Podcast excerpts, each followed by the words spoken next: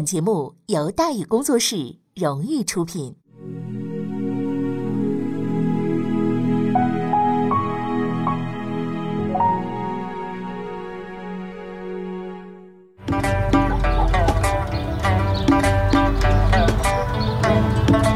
说书唱戏劝人方，三条大道走中央，善恶到头终有报，人间正道是沧桑。给您续上一杯茶，我慢慢的说，您细细的品。听大宇话说，明朝除了咱们广播直播以外啊，我们还在喜马拉雅独家网络发布。各位呢，可以登录喜马拉雅手机和电脑客户端，搜索“大宇茶馆”，选择收听。上期节目咱们说到哪儿啊？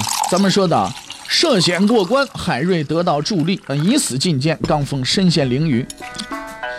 可以说呢，这个已经非常的危险了啊。海瑞呢，也是抬着棺材呀，准备呢就在这儿找死了啊。而这个时候呢，高拱啊也开始啊要进到这个内阁里了。哎，这个时候呢，其实高拱啊不喜欢徐阶，徐阶呢也都知道。自打说这个嘉靖二十年，高拱以高分考入朝廷，他就明确了这么一个认识，就是要当我就当最大的官，要做就做最大的事儿啊。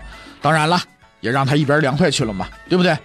后来呢，到嘉靖三十一年，他看到了自己的希望。这一年，他成了裕王府的讲官。对于说籍籍无名、丢进人堆里就没影的高翰林而言呢，这是一个千载难逢的机会。而高拱呢，把这个机会给抓住了。啊，那么这个咱们也说了啊，呃，嘉靖啊，自打他这个太子去世以后，就是嘉靖二十八年，公元一五四九年，他是太子去世以后呢，就没立过接班人。不但不立，口风还特别紧啊！对剩下两个儿子誉王、景王啊，也是这个带答不理的，是吧？什么什么呃，信那个道士的二龙不相见的理论啊？皇帝老龙，太子就是青年龙，是吧？所以先不能见面，不立太子也就罢了。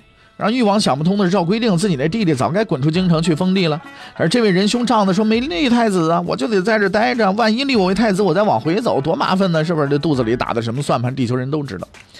于是之间呢，一时间群魔乱舞，风雨欲来。景王同志呢，还经常那些搞点小动作，整的誉王啊不得安生，唯恐那到嘴的鸭子又飞了，整日里边提心吊胆，活在恐惧之中。就在这最困难的时刻呢，高拱来到了他的身边。在之后的日子里，这位长官除了耐心教授知识之外，还经常开导誉王，保护他不受侵扰，哎，日夜不离。这十几年的这个时间里啊，高拱可以说是啊非常厉害了。不求升官，也不图发财，就跟哄小孩一样，就专门呢哄着这位相对来说呢比较软弱的这个亲王啊，就哄着他，是吧？你呢，呃，不怎么样，是不是啊？你你好不好？那我当然了，我我是必须要这么做的，对不对？他呢，不仅仅是哄着这位王爷，并且用自己的行动对他阐述了这么一个事实，就是什么都会有的啊，所以誉王呢特别感激他。当然了，关于这一点，严嵩也清楚，徐阶也都很清楚，他们彼此双方啊也都知道，这位啊，高拱那可了不得，是不是啊？当然了，后来呢，我们知道这个高拱呢这么厉害，但是这个时候又出了一个人，又出了谁呢？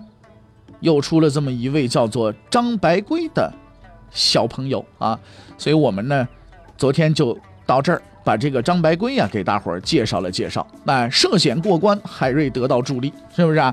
海瑞这边咱们暂且再讲。引狼入室，徐阶力荐高肃清是少年才子，张家神童张居正。张白圭运气很好，说他考秀才那年的考官是谁呢？是荆州知府。这位荆州知府啊，也是当朝的一位大名士啊。谁呢？叫李世豪。这位啊是个比较正直爱才的人，看到这个张居正、张白圭的卷子之后呢，嚯，赞赏，当即不顾众人反对，把这个才十二岁的孩子排到了第一。这个是一个比较轰动的事情，整个荆州啊都是议论纷纷。可是李世豪呢，却只是反复翻阅张白圭的答卷，感叹着一个词：国气，国气呀！啊，他约见了张文明和他儿子张白圭。在几番交谈和极度称赞之后呢，李知府有了这么一个念头，说在他看来呀，这个白龟虽然是吉利，但对于眼前这位神童而言，顶着乌龟那名字过一辈子，似乎也不太妥。于是他就这个摸摸自己的胡子，然后就跟那个谁呀，跟那个张文明就说：“说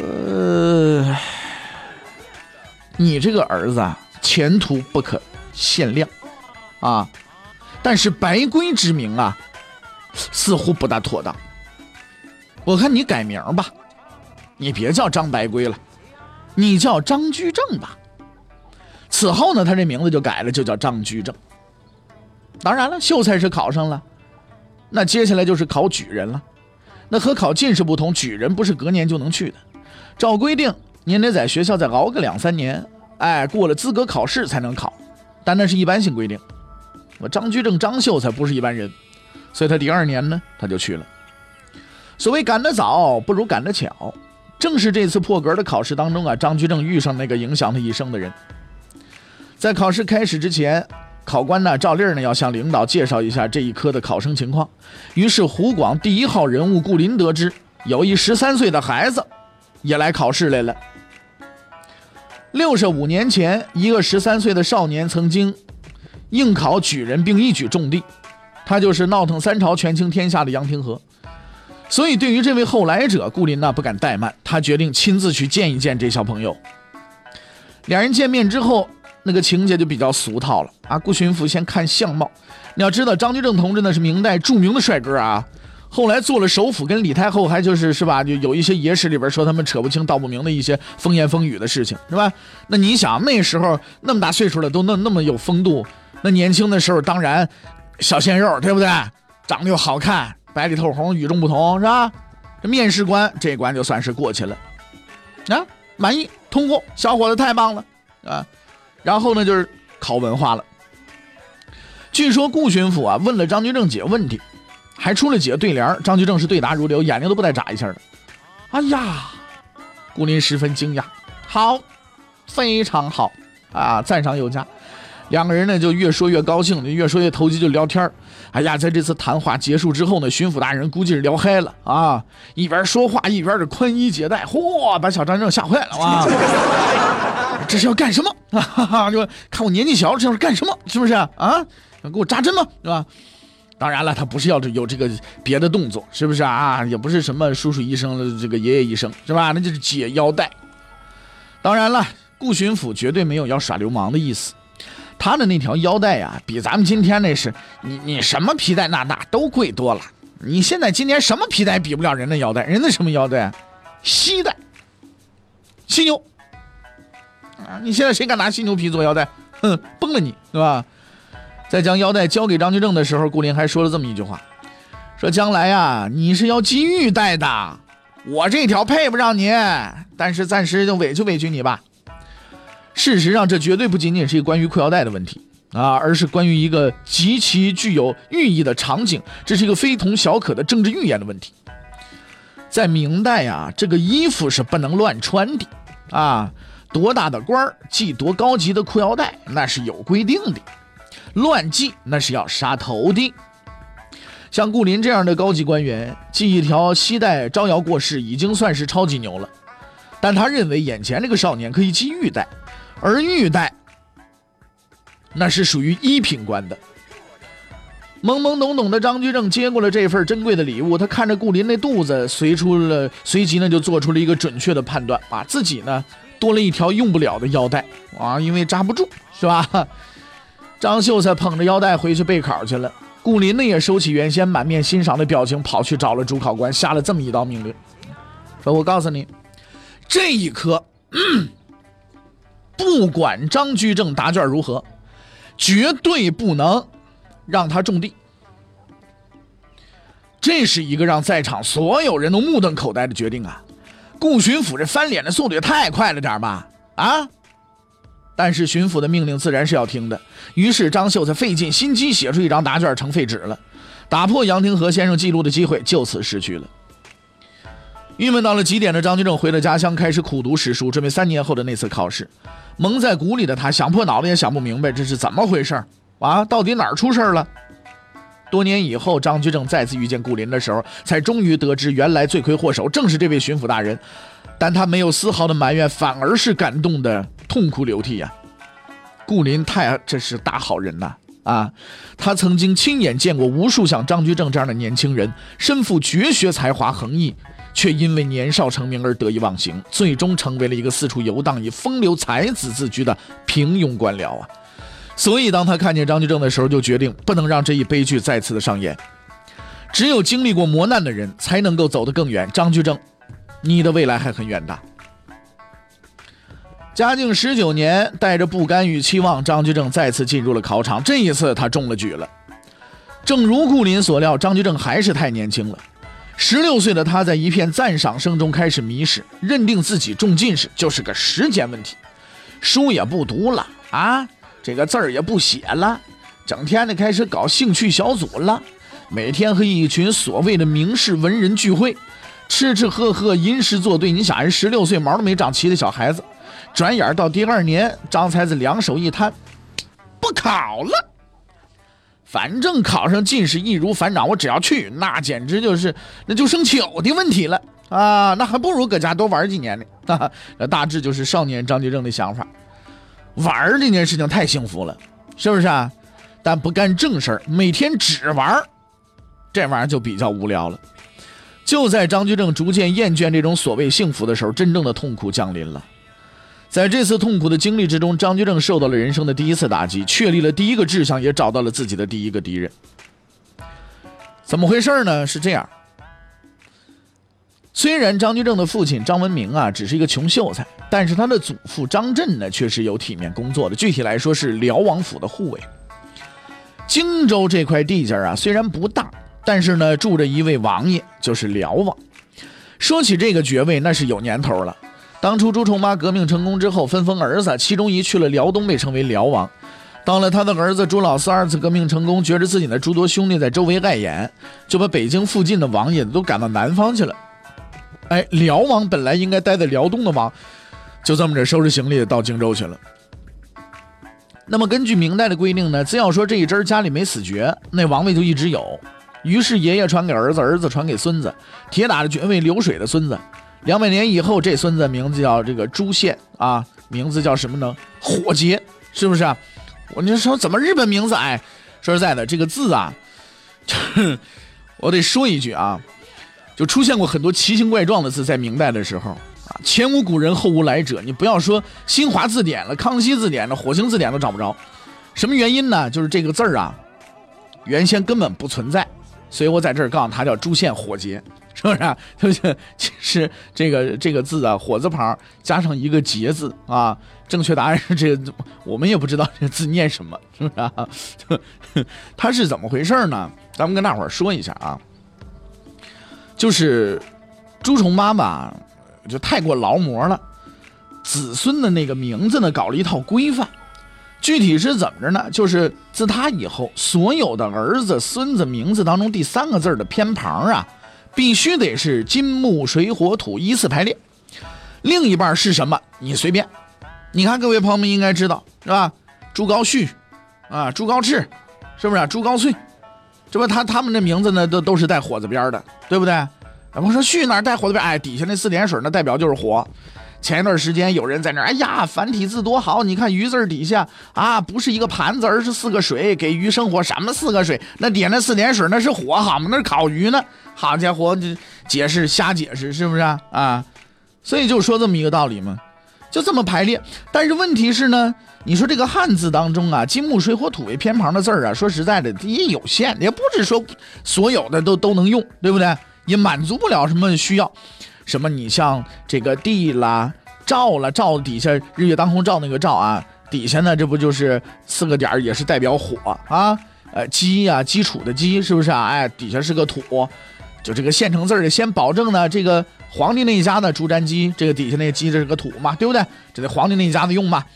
取重名呢是个大机会啊，于是每一代各地藩王呢，这个取名字就开始呢绞尽脑汁，抓破头皮，万般无奈之下，只好自己来造字儿。确定偏旁之后，往右边随便安个字儿啊，就算凑合了，是吧？这说实在，这这太害人了。反正我就是一受害者。怎么讲呢？就是每次啊，我们看这名字的时候，就是。哎呀，实在是不知道这个翻字典也翻不着这字儿念什么，是吧？输入法也打不出来，只能这么拼一个，对不对？而这位辽王，我们就管他叫辽王就得了，名字咱们就干脆就省了得了。哎，除了名字让人难受以外呢，这为人他也不咋地。自打他继承了辽王爵位之后啊，就把仇恨的眼光投向了张居正。哎，他仇恨张居正干什么呢？说起这个来也比较奇怪。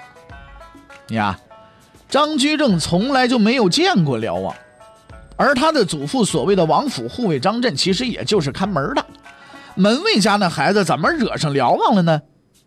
归根结底啊，还得怪辽王他妈。这位辽王，他这个年纪呢和张居正啊仿佛，哎，同期吃奶，同期入学。所以每次当张居正写作诗文呢，这轰动全境的时候，辽王的妈妈总得说这么一句：“你这个孩子啊，你看看人家张白桂多有出息，你再看看你，是不是？很多家长不都这么干吗？我小时候没少听我妈这么叨叨，啊，你看人家谁谁谁，是不是？啊人人多多好，你再看看你啊，你赶上人家了吗？人家是吧？每次。”到我家里来玩，呵，唉声叹气。人家这孩子怎么教育的？对，人家孩子怎么教育？你怎么不问你自己啊？是不是？人家孩子怎么教育的？爸妈教育的呗？是不是？人家孩子怎么教育的？你怎么不问问你？你怎么教育的？我呀，是吧？对不对？又说说说这么一道理吗？所以就这么被念叨了十多年。你说那他，他不像我呀，他不像我能想明白啊，是不是？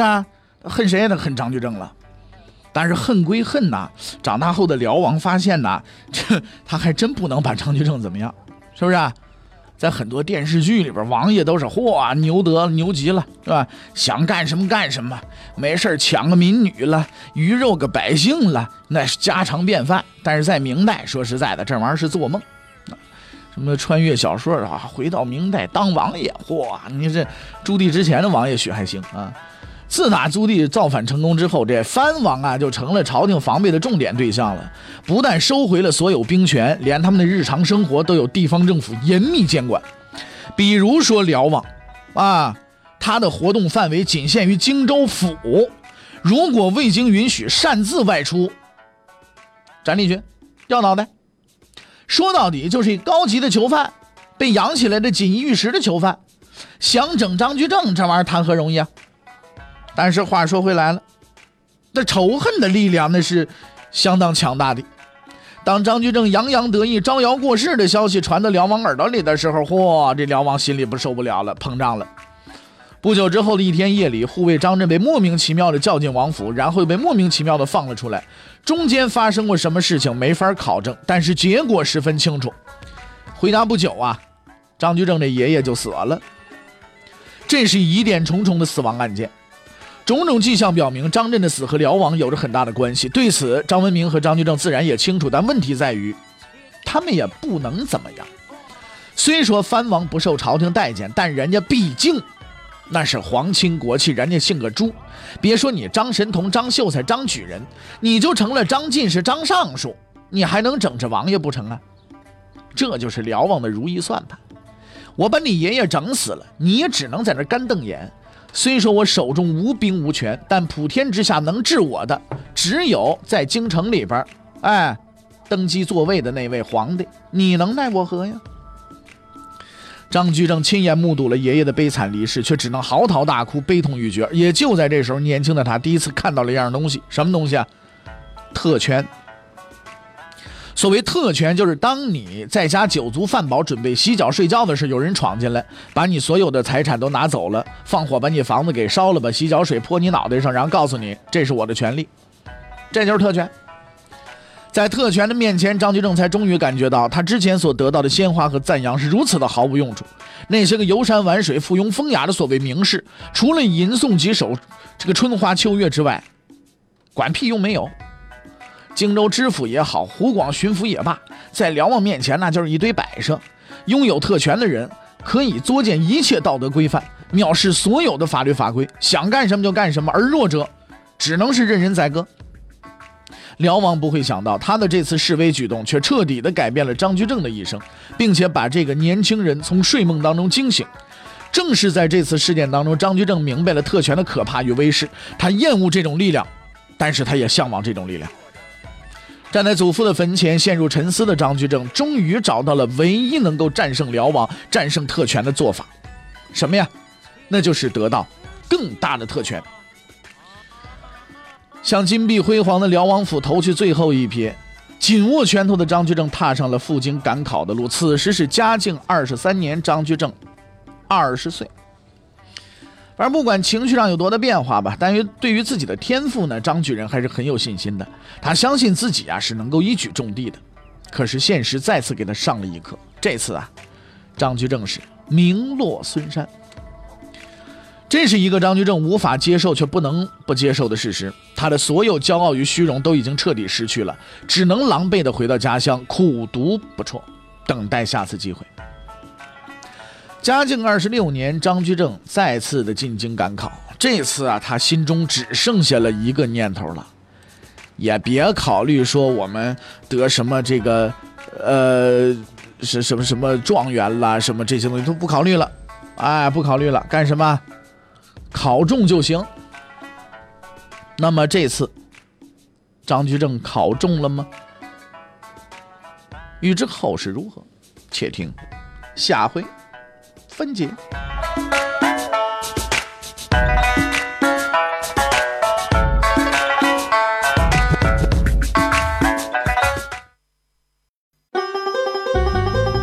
各位，你想跟大禹交流吗？你想跟大禹辩论吗？你想给大禹指出错误吗？来微信吧，微信搜索订阅号“大禹茶馆”，哎，就能实现了。记住啊，宇是宇宙的宇。